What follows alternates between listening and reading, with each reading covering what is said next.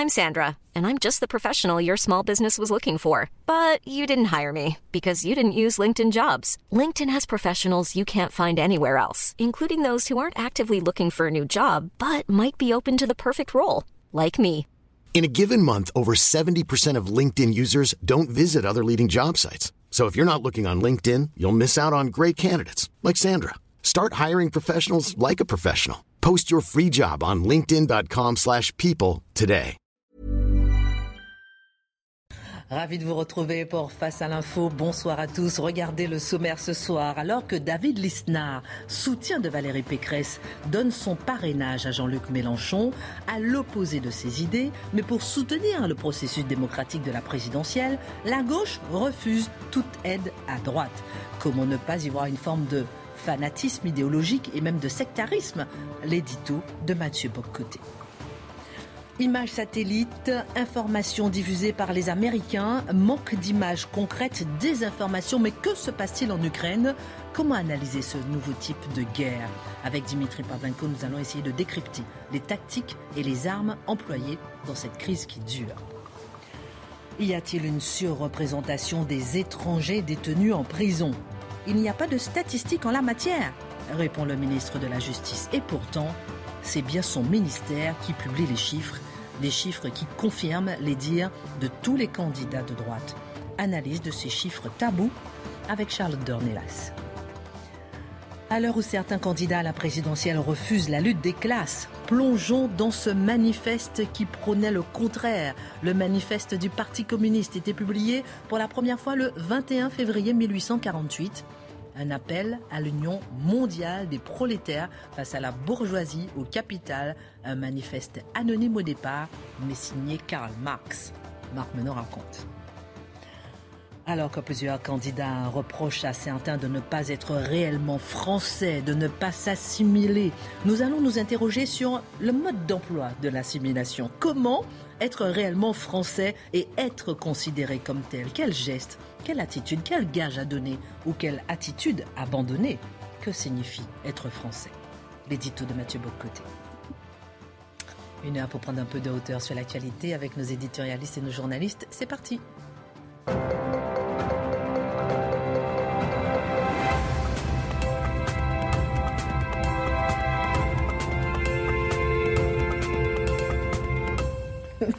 Bonsoir à tous. Ravi de vous retrouver. Euh, Marc Menon m'a désigné socialiste ce soir, à l'instant même. C'est une blague ou bien? Ben non, moi je. Alors, je vois une fois, couleurs, je, hein. une fois je donne les roses. On m'a dit que je suis- que j'offre des roses. Une cravate rouge. Ah bah voilà Coco. Ah bah voilà Marx Menon Non mais il y en a qui se cachent encore d'être communistes, mais vous non, carrément. C'est vous, vous prenez le communisme ce Ben soir. non, ben non, je, je m'adapte au sujet du jour. Le communisme prend la gorge. Je survivrai, camarade. Bon alors regardez, nous sommes dans la dernière ligne droite de la campagne présidentielle. Date limite des parrainages, 4 mars. Publication officielle de la liste des candidats, 10 mars. Date limite des inscriptions sur les listes électorales, 4 mars. Alors que les parrainages révèlent la crise démocratique dans notre processus électoral, un geste interpelle celui de David Lisnard. Maire LR de Cannes, soutien de Valérie Pécresse. C'est comme sa candidate à ses parrainages, il a décidé de parrainer la candidature de Jean-Luc Mélenchon, qui n'est pas certain pour l'instant de pouvoir participer à la présidentielle, et en prenant la peine de rappeler son désaccord profond avec lui. Alors Fabien Roussel, intéressant, lui, sur Europe 1, il a refusé ce matin de rendre l'appareil. Pas de parrainage pour Eric Zemmour, pas de parrainage pour Marine Le Pen. Faut-il se surprendre de cette absence de réciprocité dans ce moment crucial de la présidentielle? Je dirais tout de suite la réponse non. Mais ensuite, Fin je vais pourquoi, pourquoi je dis non. Alors non, on est le geste de David Lisnard est un geste important, sous le signe du pluralisme démocratique. La réflexion de David Lisnard est toute simple. On pourrait d'ailleurs espérer qu'il prenne un leadership à travers tout ça. Il y a- a comme une fonction importante dans l'organisation politique de ce pays. Il pourrait décider, au-delà de donner l'exemple, de prendre la responsabilité d'une grande campagne pour assurer une démocratie vivante dans quelques semaines. Mais cela dit, on comprend l'idée, c'est sous le signe du pluralisme démocratique. Les grands courants qui traversent un pays, qui structurent la vie politique et mentale et idéologique d'un pays, devraient pouvoir participer aux élections. Dire cela, me semble, ça relève de l'évidence absolue. Pour certains, hélas, ça ressemble à une transgression. Et je m'explique. Une petite musique se fait entendre depuis quelque temps et il faut chercher à la comprendre. C'est Anne Hidalgo qui nous disait d'abord que les, les candidats qui n'auraient pas les signatures nécessaires ne les méritaient pas, tout simplement. Vous n'avez pas les signatures, vous ne les méritez pas. C'est comme ça, hein, vous êtes malchanceux. Et là, on vient d'entendre tout récemment, alors je me, je me permets d'en citer deux, Dominique Bussereau. ou mauvais politique. Dominique Bussereau dit tout juste, euh, tout juste, celles et ceux, hein, celles et ceux, et faut pas, et ciel, peut-être, mais ça. Celles et ceux qui n'obtiennent pas leur parrainage en sont responsables. S'ils incarnaient une vraie présence sur le terrain, ils y auraient, une vraie légitimité. Et Jean-Pierre Raffarin répond à cela, toujours sur Twitter. J'ajoute que cela révèle le manque d'intérêt pour les territoires de certains candidats. Ils partent trop tard dans la course au parrainage car ils préfèrent la médiatisation au contact direct avec les élus. Donc là, c'est un réflexe censitaire qui se met en place. Les barons de la République décident de dire nous sommes l'étape intermédiaire par laquelle doit passer tout candidat. Il y a quelque chose là-dedans d'anti-gaulien fondamentalement. Ce sont De Gaulle qui se méfiait des partis au sens large, qui se méfiait des corps intermédiaires qui entravent l'expression de la souveraineté populaire. Eh bien, on voit là des gens qui se réclament assurément du général De Gaulle nous dire eh bien non, nous sommes le filtre, nous sommes le filtre, nous sommes le tamis. Et là, il y a une forme de renversement étonnant. C'est-à-dire, on nous disait, on croyait jusqu'à tout près récemment, si les candidats importants ne peuvent pas participer à la présidentielle, ce serait une faillite démocratique. Ce qu'ils nous disent, c'est tout autre chose, c'est que le fait qu'ils ne puissent pas y participer est le signe d'une démocratie en santé. Pourquoi? Parce que ça empêcherait des candidats aventuriers de se lancer dans la politique, de capter un courant d'opinion, de s'imposer et de dérégler la démocratie des notables installés. Alors, c'est intéressant, le fait que Mélenchon, Le Pen, ou euh, Zemmour ne puisse pas être candidat, c'est le signe potentiellement d'une démocratie en bonne santé. Il fallait y penser, mais ils y ont pensé. On est toujours capable de théoriser son intérêt particulier en le maquillant derrière la vertu. Cela dit, cela dit, Fabien Roussel euh, a poussé encore plus loin. Alors on lui posait la question ce matin, c'était Europe 1, euh, Sonia Mabrouk lui pose la question. David Lisnard a offert son parrainage, vous l'avez dit, et un candidat qui est très éloigné de lui, Jean-Luc Mélenchon. Et là, lui répond, mais sur le mode du sectarisme le plus absolu. Ah non, de notre côté, il n'y aura pas un parrainage pour les candidats de l'extrême droite. Il n'y aura pas un parrainage pour Le Pen, il n'y aura pas un parrainage pour Zemmour. Pourquoi? Et là, il nous sort, à la lumière probablement de l'histoire exemplaire sur le plan démocratique du Parti communiste, euh, il nous dit, ben, au nom de l'antifascisme, au nom de l'antinazisme, la démocratie a déjà cédé devant Hitler, la démocratie a cédé devant Pétain. La démocratie a déjà cédé devant des menaces. Alors, aujourd'hui, nous devons dire non à Le Pen, nous devons dire non à Zemmour. On doit dire oui à Mélenchon, parce qu'il nous le dit. Tous les candidats de gauche doivent pouvoir se représenter. Mais Le Pen et Zemmour, non, désolé, vous n'êtes pas les bienvenus à la présidentielle. Autrement dit, euh, le jeu démocratique doit se passer à l'intérieur du périmètre tracé par M. Roussel et ses amis. Comment ne pas y voir, je le redis, une forme de sectarisme Vous dites sectarisme, vraiment Vous pesez le mot? Ah oui, oui, je crois. Parce qu'on est en ce moment dans cette idée qu'il y a une forme de privatisation de la République. Ces gens qui nous parlent sans arrêt de la République, donc de la chose publique. Mais finalement, la République, pour eux, ça doit être limité à ceux qui adhèrent à leur vision de la République, à leur conception très étroite de la démocratie. Et ils réclament non seulement le droit, non seulement le privilège, mais ils se donnent le devoir de tracer le périmètre dont on ne doit sortir si on veut être considéré comme un démocrate légitime. Mais là, on se retrouve quand même avec un candidat, M. Roussel, qui fait 5% dans les bons jours, peut-être 6 s'il réussit à atteindre tous ses fantasmes, qui explique qu'environ le tiers du corps électoral ne doit pas être invité à son élection présidentielle. Donc, c'est une volonté de confisquer la démocratie, c'est une volonté de la garder pour soi, c'est une volonté de dire vous ne pourrez participer au débat qu'à condition que votre doctrine soit jugée légitime par le Parti communiste français. Quand même, c'est original comme idée. Est-ce que c'est étonnant? Non. Parce que, quoi qu'on en dise, une, j'allais dire une certaine gauche, oui, j'étendrai mon propos tantôt, mais une certaine gauche considère que fondamentalement, si on sort de son périmètre mental, de son périmètre idéologique, on quitte le domaine de la respectabilité, de la raison, de la légitimité. On le voit surtout dans le milieu intellectuel, dans le monde intellectuel, où il suffit normalement de dire d'une position qu'elle est de droite pour la disqualifier. Hein, on ne dit pas dire de quelqu'un vous êtes de droite.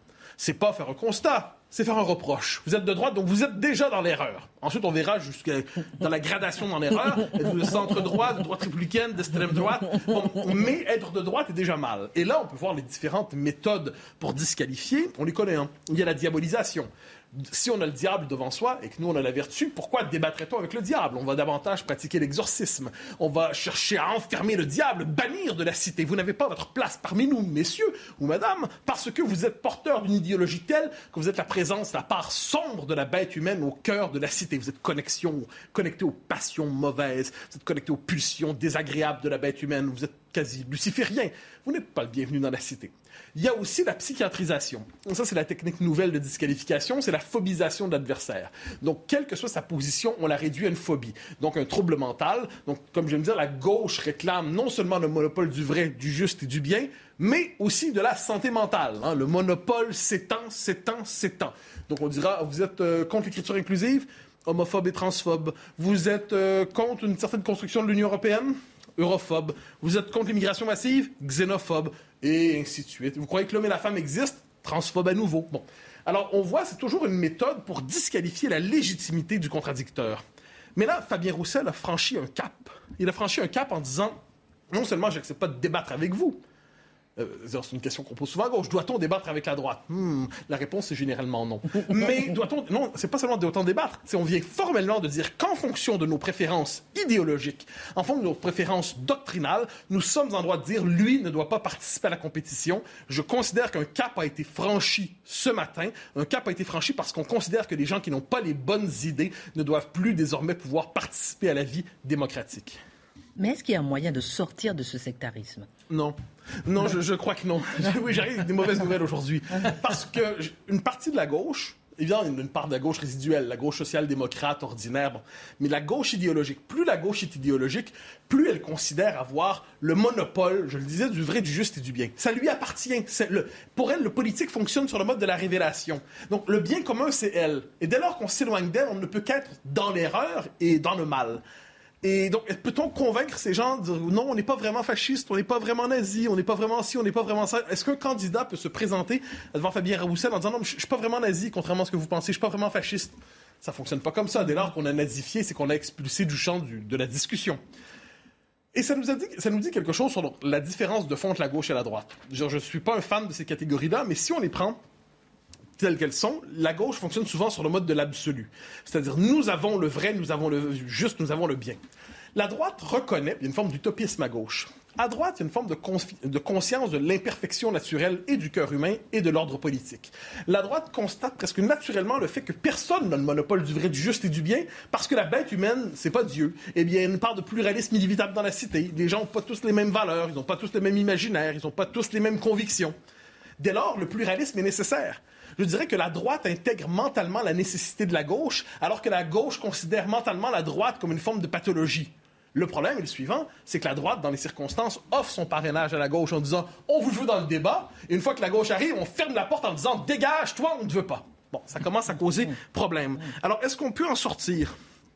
Je sais pas trop. Franchement, j'ai plutôt l'impression qu'il va falloir intellectuellement un jour rompre avec cette quête de respectabilité qu'une partie de la droite par rapport à la gauche qui entend fixer le périmètre de la vie démocratique. Vous savez, des gens, globalement, disent si Mélenchon, Le Pen ou Zemmour ne participent pas à la présidentielle, ça crée une crise de régime. Et ça, j'en suis convaincu, quels que soient les, trois. Mais si, de l'autre côté, on dit simplement si Mélenchon participe pas, c'est mal, les deux autres, c'est bien, eh bien, on est devant des gens qui, finalement, nous disent instrumentalisent le langage de la démocratie et de la République pour les piétiner, pour les abolir. J'ai une petite question à vous poser, vous, ou bien autour de la table. Est-ce qu'il n'y a pas euh, juste une différence aux yeux de Fabien Roussel, ou bien aux yeux effectivement de la gauche, entre, comme a dit Fabien Roussel ce matin sur Europe 1, entre Zemmour Le Pen et Valérie Pécresse, par exemple Est-ce qu'il n'y a pas quel, qu'est-ce qui fait que on définit un candidat d'extrême droite, comme vous dites très bien. Moi, moi je le dis à l'antillaise. Hein. Euh, non, mais qu'est-ce qui fait que là, ils ont basculé justement dans le nauséabond. Ben, ah oui, eh ben, c'est très juste. C'est l'argument olfactif. On vous renifle, donc on n'a pas à discuter avec Oui. vous. Mais mon, mon hypothèse là-dessus, c'est que la gauche nomme extrême droite la droite qui s'oppose véritablement à elle. C'est-à-dire que lorsqu'on est devant une droite qui quête toujours la respectabilité à gauche, qui ne cesse d'envoyer des signaux en disant, vous voyez, moi aussi je combats l'extrême droite d'ailleurs. Quand on est dans- devant cette droite qui est idéologiquement culpabilisée, qui ne cesse de vouloir se décomplexer parce qu'elle se sait complexée, mais cette gauche, cette droite-là, elle est idéologiquement sous la coupe de la gauche. Alors que lorsqu'on est devant une droite vraiment dite décomplexée, qui, critique non seulement l'application, la mauvaise application des principes de la gauche, mais les principes même dont elle se réclame, alors elle est extrême droitisée. Alors, Charlotte, votre regard peut-être. D'ailleurs, ça dit beaucoup sur la, sur la signature elle-même, la, la fameuse quête de responsabilité d'une partie de la droite. Il est aussi plus facile à assumer aujourd'hui pour cette droite-là de parrainer Jean-Luc Mélenchon, même avec ça. tout le discours qui va avec, je ne retirerai pas un seul mot, que de parrainer en étant de droite classique, que de parrainer Marine Le Pen ou Éric Zemmour, à qui il manque des parrainages aussi. On peut voir ça en premier et se dire que finalement, le discours de David Lisnard, cette droite-là, théoriquement, est juste. Elle a raison de dire que c'est une question démocratique, mais concrètement, elle est un peu naïve quand même, parce qu'on savait pertinemment que l'inverse ne serait pas vrai pour les raisons qu'a évoquées Mathieu. Naïve ou machiavélique. Oui, oui, C'est-à-dire oui. qu'elle fait semblant d'être généreuse. Regardez, il n'est pas question. Mais en revanche, on ne va pas aider ceux qu'on assimile plus ou moins comme étant relativement proches. Alors nous, on va vraiment dans l'ouverture la plus totale. Mais ce qui est monstrueux dans tout ça, c'est quand même rappeler le terme du débat d'aujourd'hui. C'est-à-dire que nous avons une façon d'être qui remonte au XVIe siècle et qui n'a cessé de germer. C'est le fameux courant des Lumières qui nous permet d'être dans cette emphase intellectuelle, nous donner la possibilité d'être en dehors des religions au quotidien, alors qu'on a l'islam qui est là, qui impose tous les jours de plus en plus une façon d'être. Vous avez M. Éric Piolle qui est pour euh, le Burkini, M. Fabien Roussel, etc., alors qu'ils représentent les anticléricaux, c'est-à-dire que naturellement, ces gens-là devraient faire attention à ce qui est manifesté et qui est représenté par l'adhésion du peuple, eh bien non, ils crachent là-dessus et en disant mais nous, c'est notre vertu, pour reprendre le terme de Mathieu. Dimitri et Mathieu, le dernier mot. Je vais me faire l'avocat de Fabien Roussel parce qu'il n'a pas beaucoup de défenseurs. Moi, je pense quand même que euh, quelque part, il a dû toucher du doigt les limites de sa campagne actuelle, qui fait qu'il a rendu assez sympathique aux yeux de la droite et qu'on commençait à lui demander. euh, comme on l'a pu le faire ce matin, mais alors la, la clientèle électorale de Marine Le Pen, par exemple, vous, vous, vous lui parlez à elle? Et je pense qu'il avait besoin, et puis c'est peut-être le parti qui le pousse à le faire, de marquer une, une, di- une distinction. Il a de- fait déjà à plusieurs de reprises, marquer quand même, hein, une Marqué. séparation. Je vois ce que Et vous voulez dire, Je mais- crois que aussi il veut envoyer le message qu'il y a une différence entre le communisme démocratique du Parti communiste français et le communisme révolutionnaire auquel on renvoie à l'époque de Staline, les 50 millions de morts, etc. Donc voilà, il y a aussi une quête de respectabilité de sa part. Mais c'est vrai que sur le plan démocratique, il y a quand même un réel problème. Qu'est-ce qui va se passer? Marine Le Pen l'a encore dit ce midi, il lui manque 50 parrainages. Si elle les a pas le, le 3, 4, le 4 mars, on fait quoi? Le 4 mars, c'est demain. C'est demain. Dans deux semaines. Deux dernières petites réflexions. Fabien Roussel avait déjà dit, on l'avait un peu oublié au moment de se lancer, qu'il souhaitait une loi d'exception pour empêcher Éric Zemmour d'être candidat. Ne l'oublions pas. Une loi d'exception. Donc ça date pas d'il y a quelques jours. On- il n'était pas encore aimé à droite à ce moment. Donc manifestement, il y a un rapport trouble à la démocratie chez cet homme probablement estimable, mais qui a un rapport trouble à la démocratie. Ensuite, pour moi, c'est la logique de la purge que je vois à travers ça. C'est que pour une partie de la gauche, ce, qui n'est pas elle, ça fait partie, c'est la, la part malade de la cité. C'est le membre malade sur un corps. Donc il faut amputer cette part pour l'empêcher de contaminer l'ensemble du corps. Et ce qu'on appelle la droite, finalement, c'est la part malade qu'il faut amputer. Je le redis, est-ce démocratique? Je réponds non. Moi, je crois que le, le Parti communiste aussi, euh, sa principale mission, c'est de survivre. C'est-à-dire qu'il y a quand même un risque d'effacement quand même du Parti communiste et quelque part, Fabien Roussel fait vivre un petit peu la flamme euh, une, euh, peut-être une dernière fois. Et je pense qu'il a besoin, euh, peut-être pour s'inscrire pour la suite, dans la perspective des législatives, pour envisager des alliances. Là, cette proximité commence, commence à lui trouver, la gauche souverainiste. Bon, c'était. Et l'anticléricalisme, c'est pas, c'est pas communiste, ça? Ça me paraît bizarre quand même. Bon, on parlera du communisme euh, tout à l'heure avec vous, puisque le 21 février 1848, le manifeste du Parti communiste, on en parle avec vous. Pourquoi vous faites cette tête? Ah bah parce que je suis affligé parce que je viens d'entendre. Ah, pourquoi non alors répondez-lui en point de vue. Répondez-lui alors. Ah mais non non non, mais non non, mais j'ai pas de critique par rapport à mes camarades. Ce sont les propos de Fabien Ah, Roussel et, même Dominique Brussereau que je connais très bien. Eh bien il m'afflige. Hmm. Je le dis publiquement, il m'afflige que ces gens-là se veuillent avoir été ministre pendant dix ans et oser comme ça piétiner le principe même de la République, alors que notre âme est en train de se déliquer, ça, ça me rend malade. On va faire une petite page à l'international pour respirer un petit peu. Mon cher Marc, je ne sais pas si on va respirer avec la crise ukrainienne. De loin quand même, non? Quand même la crise ukrainienne, puisque les téléphones ont encore chauffé. euh, toute la journée pour faire redescendre la pression. On a déjà parlé avec vous, euh, cher Dimitri, de l'objectif très probable de la Russie dans cette crise, à savoir freiner l'expansion de l'OTAN. Emmanuel Macron a proposé un sommet à Vladimir Poutine et Biden, sommet accepté par les deux parties. On va faire un point avec vous sur la situation avant d'analyser ce soir les tactiques et les armes assez nouvelles employées dans cette crise qui dure. Ouais, alors d'ailleurs, ça remonte là, parce qu'au moment où on parle, il se trouve que Vladimir Poutine vient dire qu'il allait reconnaître euh, les républiques euh, séparatistes euh, de, de Donetsk et de Lugansk. Emmanuel Macron convoque un conseil de défense, donc on est reparti euh, dans un nouveau tour et dans à nouveau la température, vraiment, on sent que ça monte. Donc ce qui se passe là est très, est très incertain. Mais il y, a, il y a des chances que cette situation, cette crise ukrainienne qui dure quand même depuis maintenant euh, trois mois, voire même un an, si on regarde le moment à partir duquel les Russes ont commencé à, à organiser comme ça des manœuvres euh, autour de l'Ukraine, euh, on se dit que ça va durer un moment. Pourquoi? Parce que d'abord les Russes euh, ont le temps pour eux. Ils changent pas de dirigeant euh, tous les 4 à 5 ans comme nous. Ils ont la patience stratégique, hein, comme on dit. Et ce qui se passe à la frontière ukrainienne, faut bien regarder que c'est sans doute le développement le plus significatif en Europe depuis la fin de la guerre froide. Hein, et pour parler comme l'historien Jacques Bainville, qui aimait bien citer euh, Eric, vous vous en souvenez, c'est que là, on est Zemmour dans on le voit- texte. Ici on, voit, ici, on voit la carte. bah, Il y a un livre très connu de, de- de Jacques Bainville qui a été écrit après la Première Guerre mondiale qui s'appelait Les conséquences politiques de la paix. Et il parodiait d'ailleurs une phrase de John Maynard Keynes qui parlait des conséquences économiques de la guerre.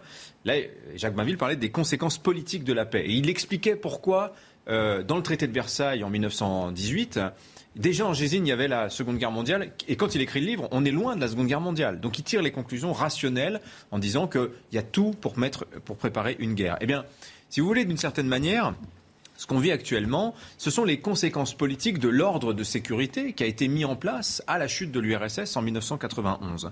Euh, je vous rappelais, en fait, à cette époque-là, l'URSS euh, se disloque, la Russie est extrêmement faible, et à ce moment-là se négocie euh, un grand traité à Paris, et qui dit en substance que, eh bien, pour l'Europe de l'Est, on considère que la voie, c'est la démocratisation, c'est l'économ- l'économie de marché, et il y a cette fameuse phrase, jamais écrite, mais que tout le monde ressort ces, derniers temps, du président des États-Unis, garantissant euh, à Boris Yeltsin que jamais l'OTAN ne s'étendrait en direction de l'Est. Tiens, tu parles, Charles, qu'est-ce qui s'est passé dans les dix années qui ont suivi? L'OTAN n'a cessé de se rapprocher euh, et d'a- et d'a- d'arriver à la frontière pratiquement euh, avec la Russie. Donc, vous voyez, là où nous, nous voyions la paix il y a 30 ans, les Russes voient une humiliation. Alors, comparaison n'est pas raison, mais si vous voulez, cet euh, ordre de sécurité battu à la chu- à- bâti à la chute de l'URSS, c'est un peu leur, leur traité de Versailles, c'est un peu leur diktat de Versailles d'une certaine manière. Et donc, plus de 30 ans plus tard, ils estiment que, vous voyez, c'est le bon moment pour eux de peut-être faire bouger les choses. Alors, il n'y a pas d'élargissement en cours de l'OTAN. Vous savez que la candidature de l'Ukraine, elle est bloquée depuis 2008. En revanche, les Russes, eux, ont restauré une partie de l'ancienne puissance soviétique, la puissance militaire, et donc ils s'en servent pour instiller un petit peu d'anxiété euh, stratégique, si vous voulez, pour forcer l'Occident euh, à la négociation avec comme objectif, c'est ce qu'expliquait Fyodor Loukhanov, qui est un très bon exégète, si vous voulez, de la pensée du Kremlin dans le Figaro jeudi, disait, en fait, ce, ce que veulent les Russes, c'est la division douce de l'Europe, à savoir, on rétablit pas un rideau de fer, mais il y a cette idée qu'il faudrait quand même trouver une sorte de ligne de démarcation entre la sphère d'influence occidentale et la sphère d'influence euh, russe. Donc voilà un petit peu pour euh, les grandes idées stratégiques. Et, d'ailleurs, on mesure le poids de l'histoire, du, temps long dans cette histoire-là. Il y a vraiment une logique impériale qui nous vient même des tsars dans ce que veut la, Russie, puisque on sent que le destin, si vous voulez, le respect du droit à l'autodétermination des Ukrainiens, le droit des peuples à disposer d'eux-mêmes, c'est quelque chose qui est très, très, très secondaire dans, dans la politique qui est actuellement en train de mener la Russie. Donc voilà.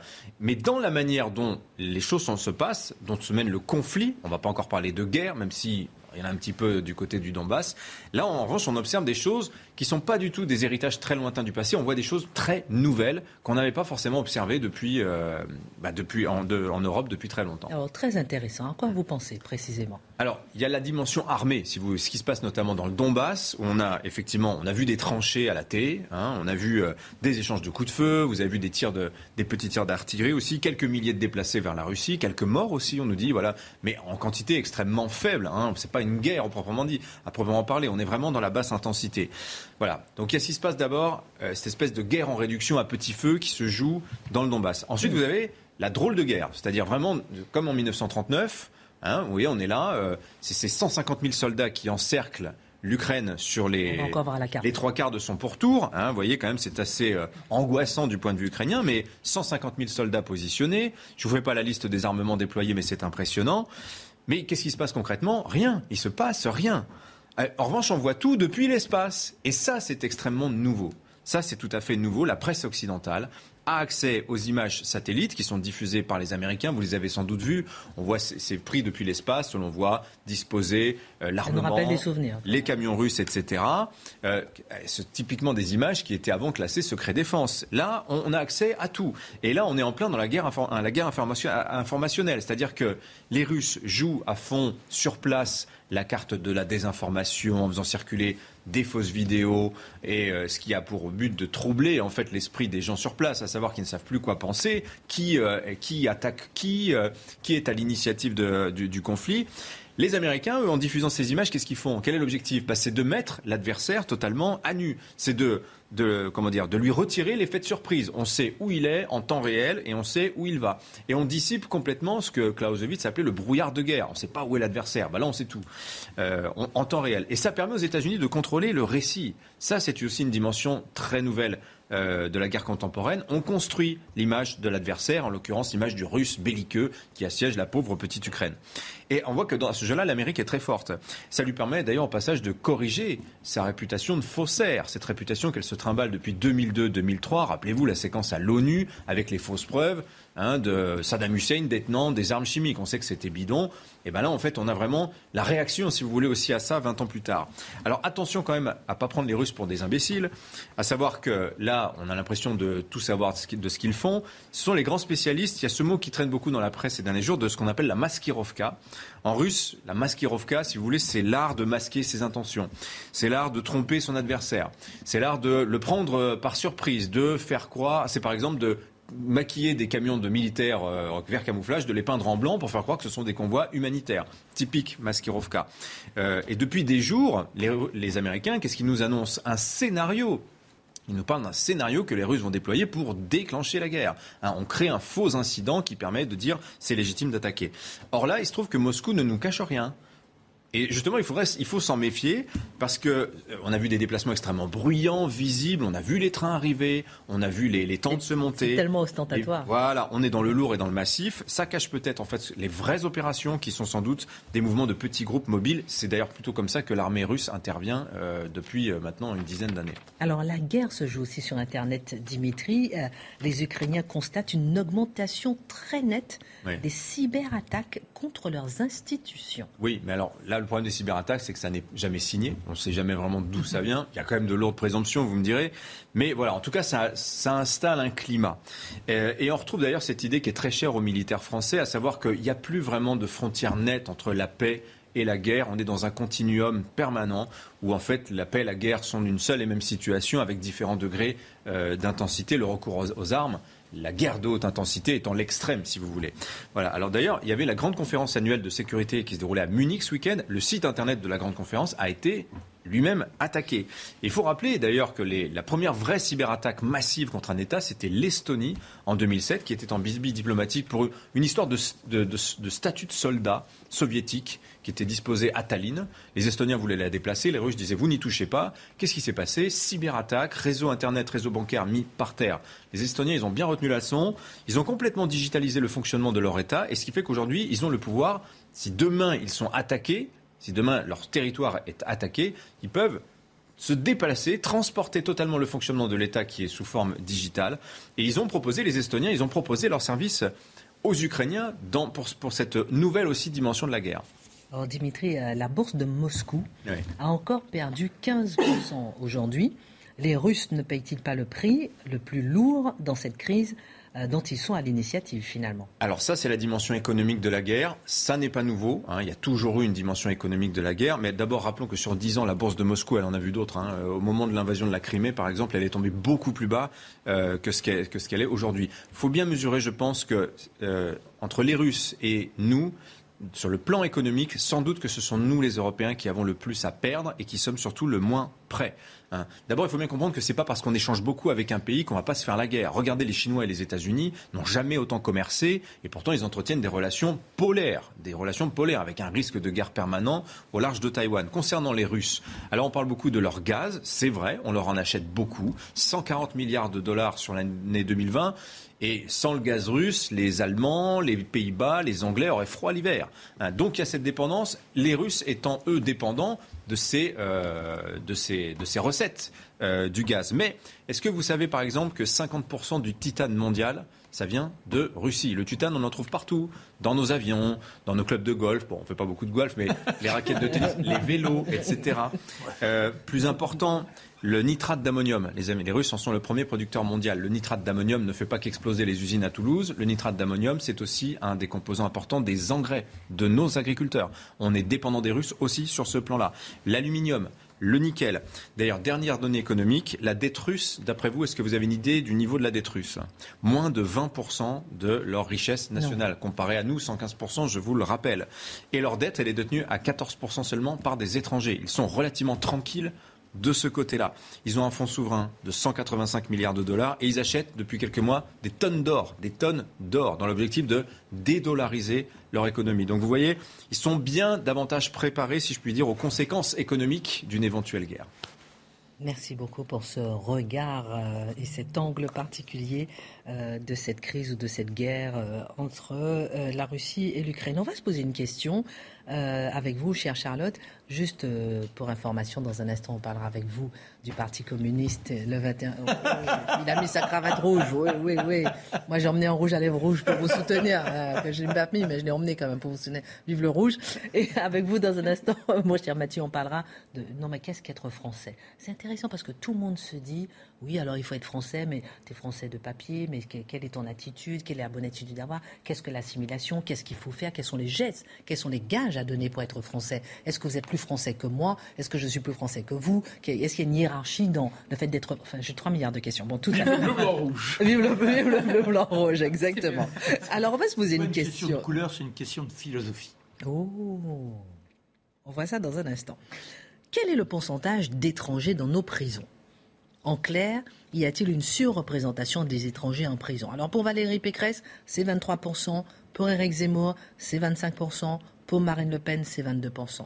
Le ministère de la Justice publie régulièrement des statistiques sur la nationalité des détenus, on va s'y intéresser, mais le ministre de la Justice lui-même a déclaré qu'il n'y a pas de statistiques en ce sens. Pourquoi nie-t-il ces chiffres? Alors en fait, on avait Éric Dupont-Moretti qui était en face d'un journaliste qui lui posait la question de savoir. Il partait du principe qu'il était acté qu'il y avait une surreprésentation des étrangers en prison. Il lui disait est-ce que ça ne pose pas un problème Donc entre 22 et 25% selon les candidats, est-ce que ça ne pose pas un problème, une question en tout cas légitime pour les contribuables français qui financent évidemment euh, la détention de ces étrangers? Et alors là, le ministre de la Justice, donc Éric Dupont-Moretti, a euh, évacué à plusieurs reprises la question et sur différents euh, sujets. Alors d'abord, il a dit il n'y a pas de statistiques euh, sur ces sujets-là, mais bon, pourquoi pas? Réponse étonnante. Ensuite, il a dit de toute façon, c'est pas c'est pas tellement une discussion à avoir parce qu'il y a beaucoup de richesses issues de l'immigration en France. Euh, pourquoi pas, mais c'est un autre sujet. troisièmement, il nous a expliqué que Marine Le Pen pour répondre à cette question, avait voulu, alors là il y a une confusion totale, avait voulu remettre ces personnes dans des bateaux pour les remettre en dehors des eaux territorialement. à l'époque, Marine Le Pen, d'ailleurs comme d'autres personnes en France, euh, voulait euh, simplement repousser les bateaux, vous savez, qui arrivent avec des migrants à leur bord, dans les eaux internationales pour ne pas avoir à les accueillir sur le pays. Donc on parle encore d'un autre sujet, mais bon, pourquoi pas. Et là, il va encore plus loin et il dit, alors Marine Le Pen, elle propose ça, mais ses électeurs au Café du Commerce, eux, qu'est-ce qu'ils veulent faire des bateaux à votre avis? Donc là, il explique carrément que les électeurs du Front National, du Rassemblement National, veulent noyer euh, les, migrants. On parle toujours des, des, étrangers, des étrangers pardon, détenus dans les prisons françaises. On s'est un peu éloigné. Ça, c'est pour répondre à cette question. Voilà. Après, il nous dit que, euh, que finalement Emmanuel Macron fait tout ce qu'il peut sur ce sujet, mais que c'est difficile. Et, euh, et, en dernière réponse, si on peut dire, il nous explique que de toute façon, l'immigration est une question qui mérite d'être euh, abordé de manière beaucoup plus large que la question de la sécurité. Donc d'abord, il dit lui-même des choses contradictoires dans sa propre réponse, et on comprend que c'est très très très confus dans la tête du ministre de la Justice. Mais la première chose, le plus étonnant peut-être dans sa réponse, c'est en effet qu'il répond premièrement aux journalistes, je le cite, il n'y a pas de statistiques qui sont tenues en la matière, mais pourquoi pas? Alors là, c'est faux, c'est factuellement faux, parce qu'il y a évidemment des statistiques qui sont tenues sur la nationalité des détenus, statistiques qui sont en effet rendues par trimestre par le ministère de la Justice, qui est le ministère d'Éric Dupont-Moretti. Bon. Et au 1er octobre. Bah, chère Charlotte, mais elles sont cachées, ces statistiques Ah non, pas du tout. Elles, sont, complètement publiques. Hein. je, les, je, les, ai lues tout l'après-midi pour, pour, pour, euh, pour, le voir. Elles sont évidemment publiques, publiées, et c'est l'administration pénitentiaire euh, qui les publie à chaque fois. Donc au 1er octobre 2021, j'ai pris les derniers chiffres. Euh, les chiffres, alors, elles, elles, les chiffres détaillent les personnes écrouées alors parmi les personnes écrouées, il y a des personnes qui sont en effet en prison et d'autres qui sont à l'extérieur de la prison, euh, qui ne sont pas détenues. Donc c'est peut-être ça la confusion qu'il y a dans les chiffres entre les chiffres de Marine Le Pen, de Valérie Pécresse et d'Éric Zemmour. Qui très légère quand même. Mais qui est évidemment très légère. Euh, et parmi les détenus, on a donc 75,1% des détenus qui sont français, 7,4% qui sont européens mais pas français, 14,2% qui sont africains, donc Maroc, Algérie et Tunisie qui sont particulièrement représentés. Les Amériques, c'est 1,9% euh, et l'Asie, 1,3% des détenus. Donc on a au final 24,9% des détenus en France qui sont de nationalité étrangère. Euh, et on a, c'est pour ça que je vous disais, 22,4% des personnes écrouées qui sont étrangères. Donc c'est pour ça la différence des chiffres entre les trois candidats de droite que vous avez cités. Et l'INSEE, elle, publiquement là aussi, nous dit que dans la population française en 2021, on a 7,4% des gens qui habitent en France qui sont étrangers. Donc si vous avez, selon les chiffres officiels auxquels a accès évidemment Éric Dupont-Moretti, 7,4% des gens en France qui sont étrangers et 24,9% des détenus qui sont étrangers, il y a factuellement une surreprésentation des étrangers en prison. Donc ça, c'est un fait. Donc on peut discuter des causes, pourquoi est-ce qu'il y a plus d'étrangers en, prison, etc. Mais le constat, il est là et il devrait être accepté par euh, M. Dupont-Moretti. Alors on peut se poser la question, pourquoi est-ce qu'il a réagi comme ça? C'est probablement pas pour nier les chiffres publiés par son propre ministère, ou alors euh, ce serait quand même de la bêtise dont, on, peut penser euh, qu'il s'éloigne. C'est simplement que Éric Dupont-Moretti, quand il entend il y a beaucoup d'étrangers en France, il ne pense pas étrangers il pense statistiques ethniques qui, là, sont interdites en France de manière générale et évidemment en prison. Je ne vois que ça comme explication. Et là, on voit bien que, vous voyez que dans les prisons, on dit souvent, par exemple, il y a une surreprésentation des musulmans. Mais les musulmans, parmi les musulmans qu'il y a en prison, il y a beaucoup de Français, euh, euh, de, enfin, de nationalité, des gens de nationalité française. Et donc, Éric Dupont-Moretti fait probablement la confusion entre ça. Et là, on note que sur le terrain, donc, des chiffres des étrangers, c'est factuel et c'est publié par le ministère. Sur la question des personnes d'origine étrangère, donc ceux qu'on peut appeler les personnes issues de l'immigration, là, il n'y a pas de chiffres puisqu'il n'y a pas de statistiques ethniques. On constate cependant que dans le débat public, vous pouvez en parler à vos risques et périls selon l'analyse que vous faites de cette euh, représentation des personnes issues de l'immigration. On se souvient évidemment de Éric Zemmour qui avait dit la plupart des trafiquants sont noirs et arabes. Il avait été poursuivi par toutes les associations antiracistes du pays immédiatement. Il avait d'ailleurs pour ça été relaxé. Euh, à vos souhaits. à vos souhaits quand même. Oui, il avait été relaxé. Euh, donc Éric Zemmour donc, avait dit il y a, il y a euh, la plupart des délinquants sont noirs et arabes. Et on a en 2016 l'anthropologue Didier Fassin qui lui donnait une interview dans laquelle il expliquait, il analysait en gros la prison. Alors il avait enquêté pendant quatre ans dans une maison d'arrêt pour expliquer la population, on va dire, détailler la population. Et il avait, et je le cite là cette fois-ci, j'ai donc voulu mesurer la distribution ethno-raciale de l'incarcération en m'appuyant sur les données disponibles localement, à savoir le patronyme, le nom de famille, la nationalité et la photographie. Très bien. Et que nous dit-il Je le cite encore. Hein. le résultat est édifiant. 77% des personnes détenues appartiennent à des minorités ethniques, se répartissant en 35% d'hommes noirs, 32% d'hommes arabes, 5% de Roms, en se limitant aux minorités les plus représentées, nous dit-il. Pour ce qui est des deux premiers groupes, donc les hommes noirs et les hommes arabes, 84% d'entre eux étaient français. Et elle est là la différence que ne veut pas voir M. Dupont-Moretti. On a beaucoup de minorités euh, ethniques qui sont représentées en prison et parmi eux, beaucoup sont de nationalité française. Et alors, on peut dire, euh, finalement, Didier Fassin analysait une prison en France. Est-ce que c'est pareil partout? Il répond lui-même à cette question. En termes de nationalité et plus spécifiquement d'origine maghrébine ou subsaharienne, les proportions sont très proches dans la maison d'arrêt où j'ai travaillé et au niveau national. Et il s'est euh, basé sur beaucoup de données différentes. Alors, comment on peut expliquer le, l'indignation incroyable qui dure depuis des années autour des propos d'Éric Zemmour et le silence absolu qui a accompagné celle de Didier Fassin, c'est très simple. On a Éric Zemmour qui nous dit, qui tire de son propos, il dit il y a donc un lien problématique entre l'immigration et la délinquance en faisant ce constat-là. Et Didier Fassin, en faisant exactement le même constat, nous dit le système punitif en France est discriminant. Comprenez que, euh, selon les conclusions, les associations antiracistes sont promptes à poursuivre ou pas. En tout cas, ce qui est sûr, c'est que la réalité décrite, elle est la même. Et on pourrait ajouter, je l'évoquais tout à l'heure, la question de la composante musulmane, qui dit là aussi beaucoup plus de la, de la population d'origine immigrée, qui pour la plupart est aujourd'hui française. Et là, alors là, j'ai retrouvé un article du Washington Post repris par Le Monde. J'ai fait exprès de prendre des sources, euh, genre on ne pourra pas m'accuser de diversifier. De, voilà, diversifier comme vous dites.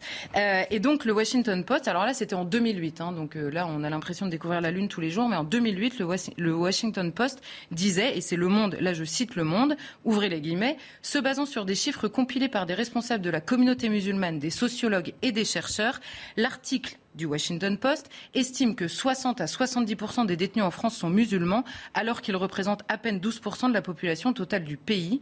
Sur un continent où la présence des immigrés et de leurs enfants dans les systèmes carcéraux est généralement disproportionnée, donc en Europe de manière générale, les données françaises sont les plus flagrantes. Note l'article du Washington Post.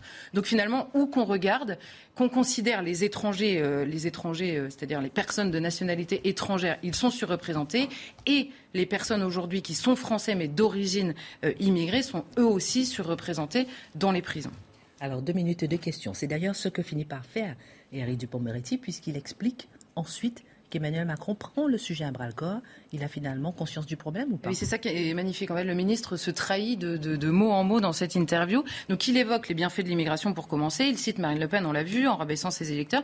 Puis ensuite, il encense Emmanuel Macron qui gère le problème. Donc, la première conclusion, c'est qu'on a bien un problème puisqu'Emmanuel Macron le gère. La deuxième chose, c'est qu'il ne faut pas trop en parler. On comprend dans sa, dans sa réponse. Il ne faut pas trop en parler parce que d'une part, c'est discriminant et qu'ensuite, ça fait le jeu des populistes. Hein, je reprends euh, ces mots. Et nous dit-il, ça fait le jeu des populistes alors que le problème des populistes, c'est qu'ils attirent à eux les électeurs parce qu'ils ont des réponses trop simples. Et en troisième partie, il nous explique d'ailleurs, ça n'existe tellement pas comme problème que le président de la République a pris le sujet à bras le corps et qu'il s'en occupe mieux que personne. Et là, il nous dit, il s'en occupe, il s'en occupe pardon, mieux que personne. Pourquoi? Parce qu'il fait le fameux chantage au visa, parce que je résume en disant, c'est-à-dire de dire si vous ne reprenez pas vos ressortissants une fois qu'ils sont condamnés, ou alors que la France euh, les expulse, si vous ne reprenez pas vos ressortissants, on ne délivre plus de visa aux ressortissants de votre pays. C'est ce qui s'était passé avec les pays du Maghreb, souvenez-vous, il y a quelques mois. Alors là, on a envie de dire à M. Dupont-Moretti, si c'est extraordinairement complexe, comme il le dit, ça ne suffit probablement pas non plus. Et pourtant, le ministre de la Justice n'a pas tort lorsqu'il explique qu'il existe aussi des étrangers qui sont une richesse pour la France Alors, il n'a pas tort non plus, mais ce n'est pas le même sujet. On, lui pose une question en anglant la question, il répond complètement ailleurs. Et on pourrait d'ailleurs lui dire, lui, qu'il n'est plus maintenant avocat euh, de la défense en général, il est aujourd'hui ministre de la Justice. Et sur cette question-là, ce n'est pas simplement une question de chiffres ou de bataille de chiffres sur la question de l'immigration. Toutes ces personnes étrangères qui parfois sont même clandestines ou frappées par une obligation de quitter le territoire français, si elles sont en prison, c'est qu'elles ont fait des victimes. Et que le ministre de la Justice a aussi aussi à prendre en considération les victimes en général, ou en tout cas majoritairement françaises, de ces détenus étrangers. Et par ailleurs, on a envie de dire aussi à M. Dupont-Moretti sur cette question que si il faut dire dans le discours que parfois l'immigration par le biais de certains immigrés est une chance pour la France, il faut accepter, à moins de tomber clairement dans l'idéologie, de dire que parfois c'est un désastre pour la France aussi par le biais d'autres individus. Pourquoi ce tabou? Non, mais je pense que c'est le propre du déni de réel, c'est-à-dire une idéologie, pour se maintenir lorsqu'elle est désavouée par la réalité, elle doit se radicaliser. C'est-à-dire, plus elle est désavouée par la, réalité des choses, plus elle doit se radicaliser dans son... Elle doit s'imperméabiliser par rapport au réel.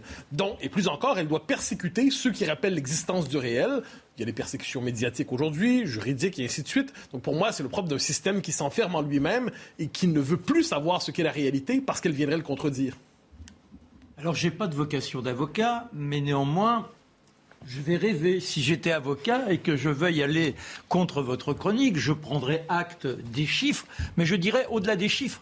Qu'est-ce qui fait qu'une population soit aussi représentée en prison? Ben, Malheureusement, il suffit d'aller dans les quartiers et il nous faut admettre de façon, je dirais, objective que les conditions de vie y sont particulièrement difficiles, qu'il y a une véritable exclusion, qu'on ne fait rien pour aider, ce sera sans doute la chronique tout à l'heure de Mathieu, à cette assimilation, et que quand on se sent dans l'exclusion, immanquablement, eh bien on finit par sombrer dans ce qu'il y a de plus intolérable pour l'ensemble de la société, à savoir la délinquance.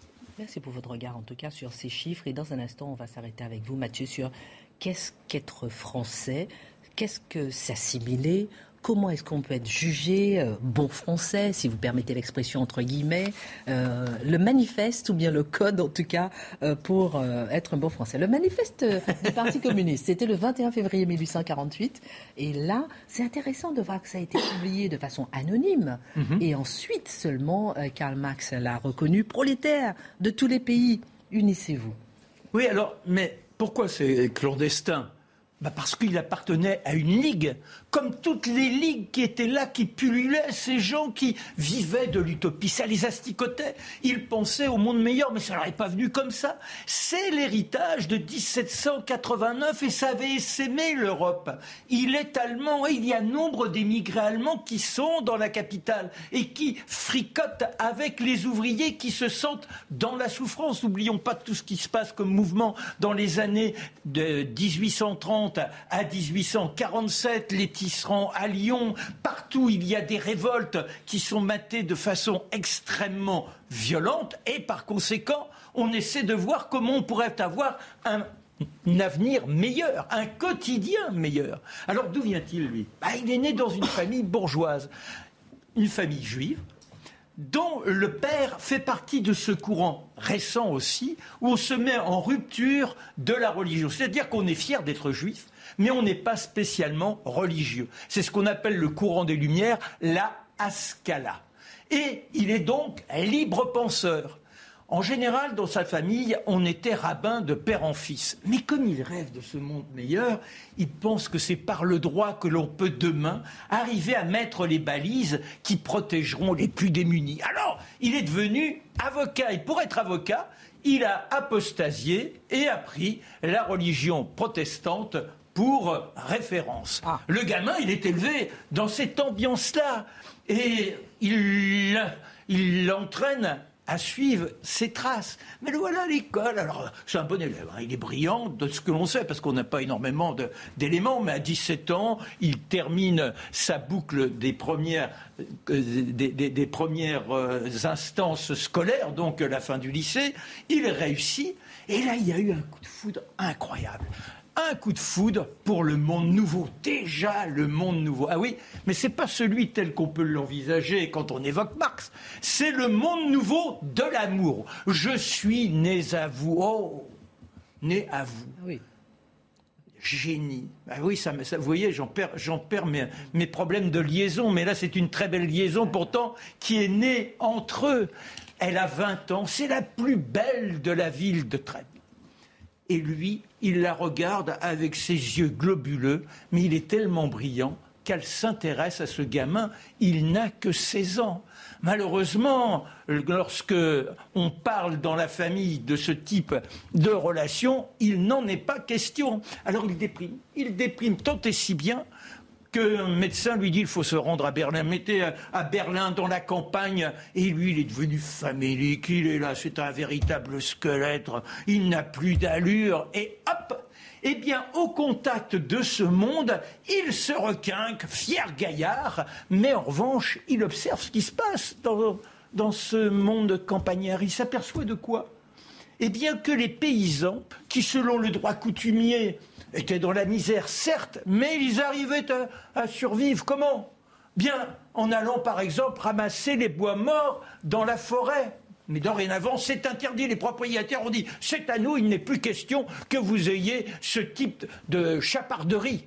Alors là, c'est là qu'il comprend que la philosophie doit conduire au monde meilleur. En plus, il y a Hegel qui a écrit, il découvre qu'effectivement, il y a une capacité à essayer de lever les uns et les autres. Il revient à Berlin, il demande au baron que sa fille lui soit promise, le baron refuse, mais elle dépérit, elle tombe gravement malade, et le baron, c'est la première révolution du cœur, si je puis dire, est obligé de céder. Les voilà ensemble, et si on passe les détails, il y a cette montée à Paris, où la rencontre se fait avec Engels. Et Engels, c'est un personnage extraordinaire. Qui lui aussi donc a signé euh, ce manifeste. Oui, mais lui, il est aussi fils d'une famille très riche. Ils ont une prospérité dans la production en Angleterre.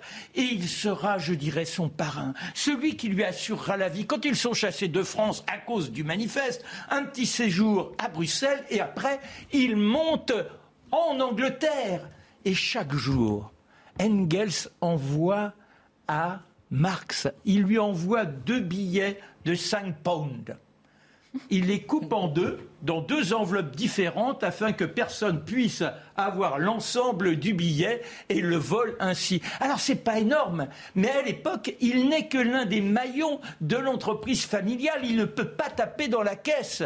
En revanche, ça permet à Marx de survivre. Alors ce qui est extraordinaire, je dirais qu'il a la pauvreté heureuse. Maintenant, il veut écrire, il a dit, il n'est pas question que je travaille.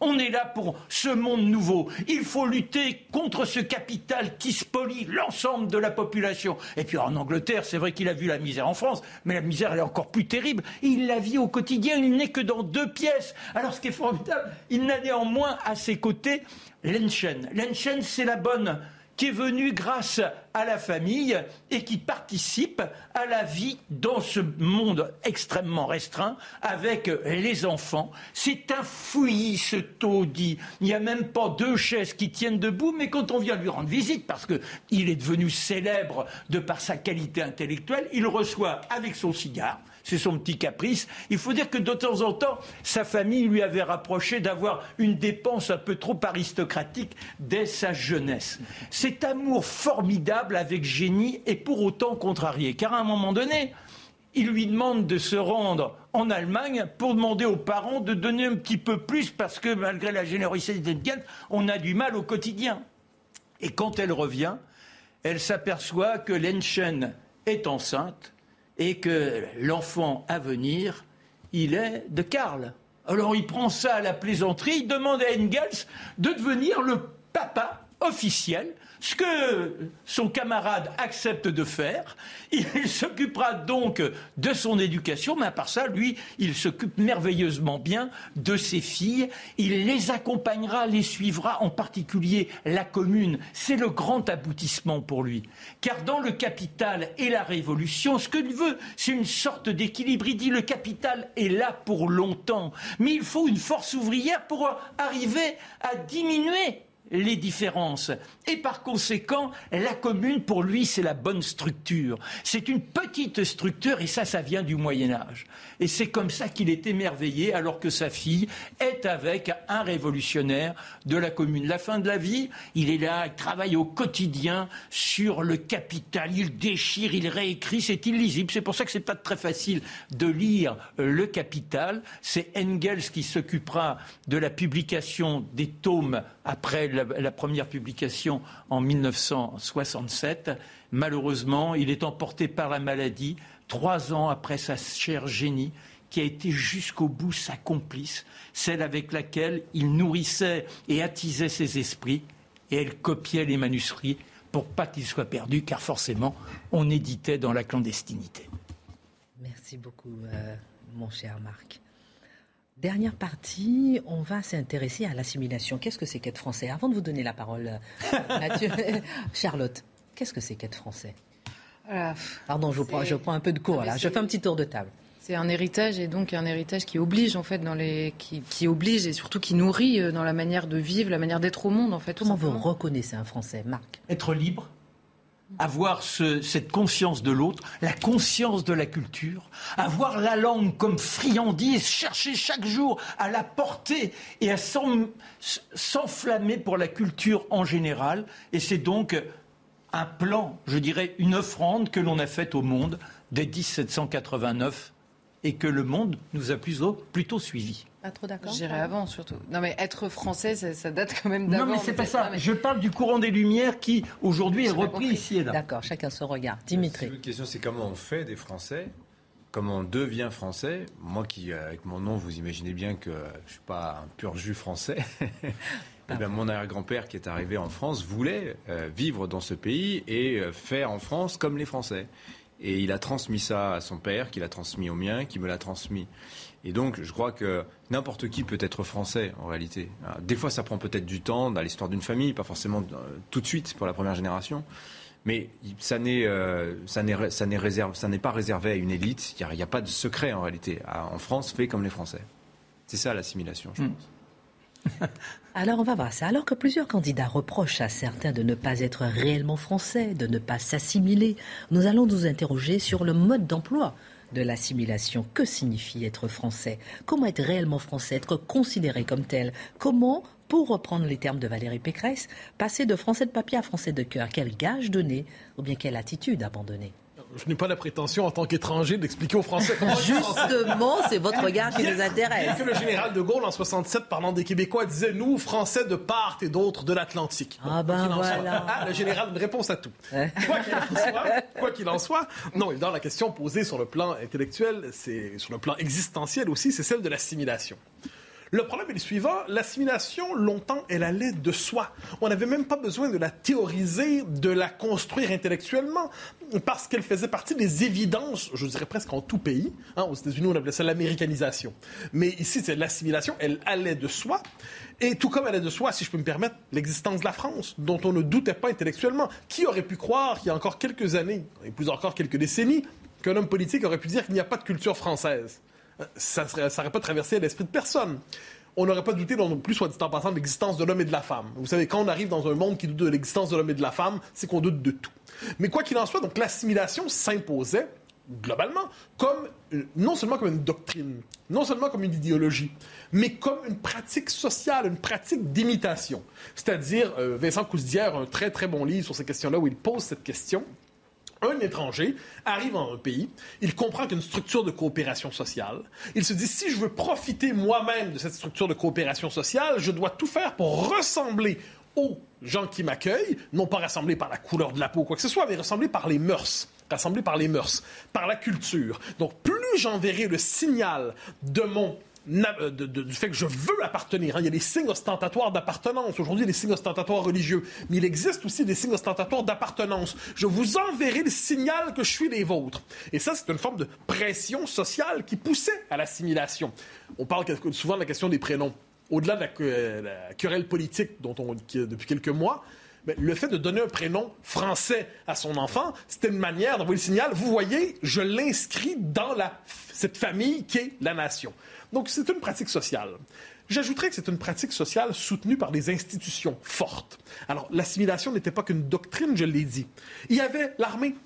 L'armée contribuait à faire des Français. Il y avait l'Église qui contribuait à faire des Français.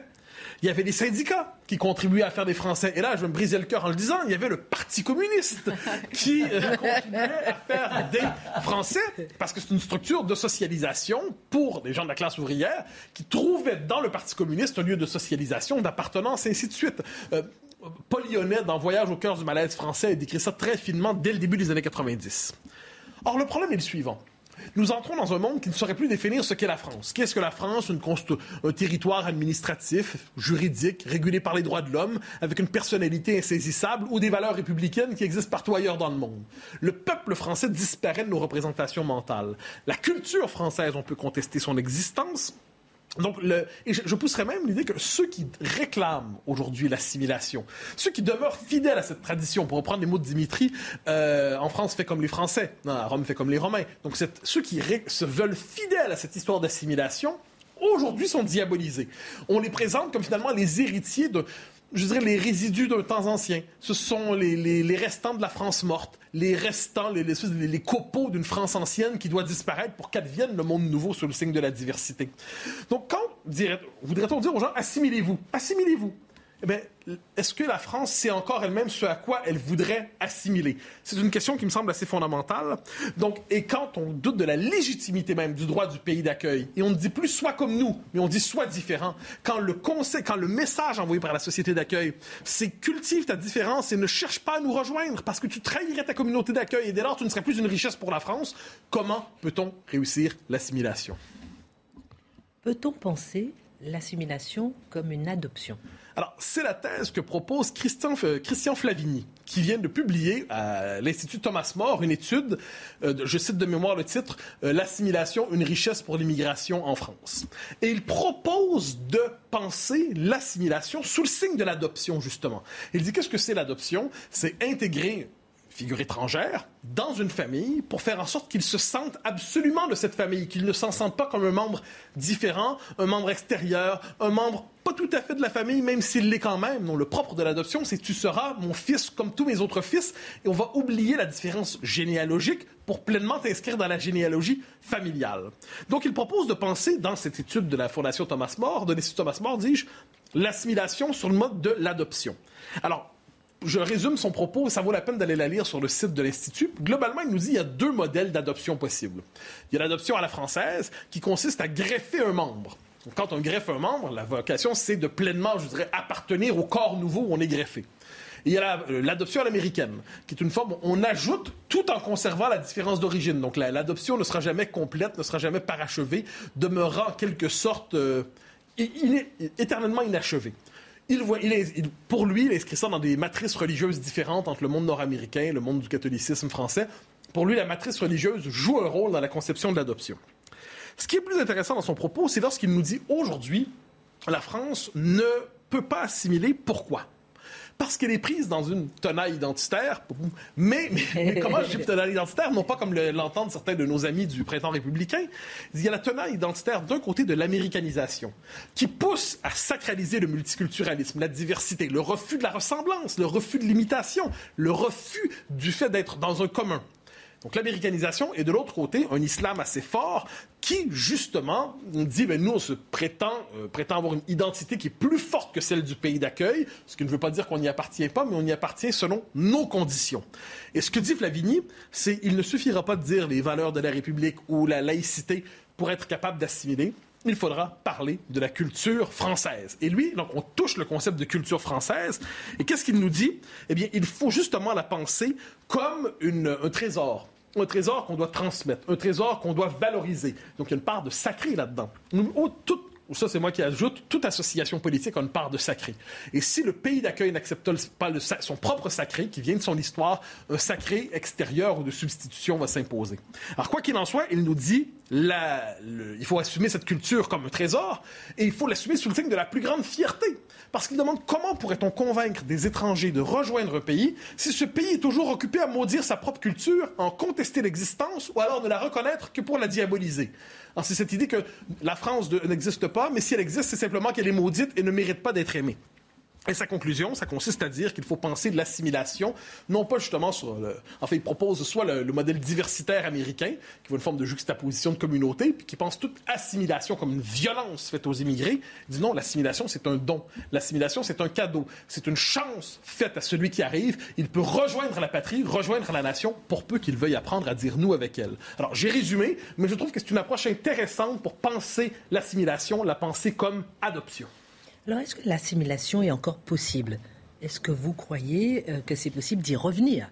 Ah ben, quelle belle... y revenir, parce qu'effectivement, elle a été sacrifiée. On a hmm. passé de l'assimilation à l'intégration, à l'inclusion. Et là, l'inclusion, c'était ben, finalement une forme de, déconstruction de soi. Vous savez, je définis le multiculturalisme comme ça.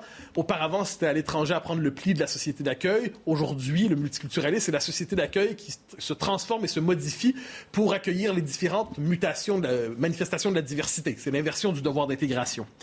Est-ce que c'est encore possible? Vous savez, c'est toujours la même question qui m'obsède, moi, le nombre. Le nombre, le nombre. À partir de quand l'effet de masse vient empêcher la possibilité de l'assimilation?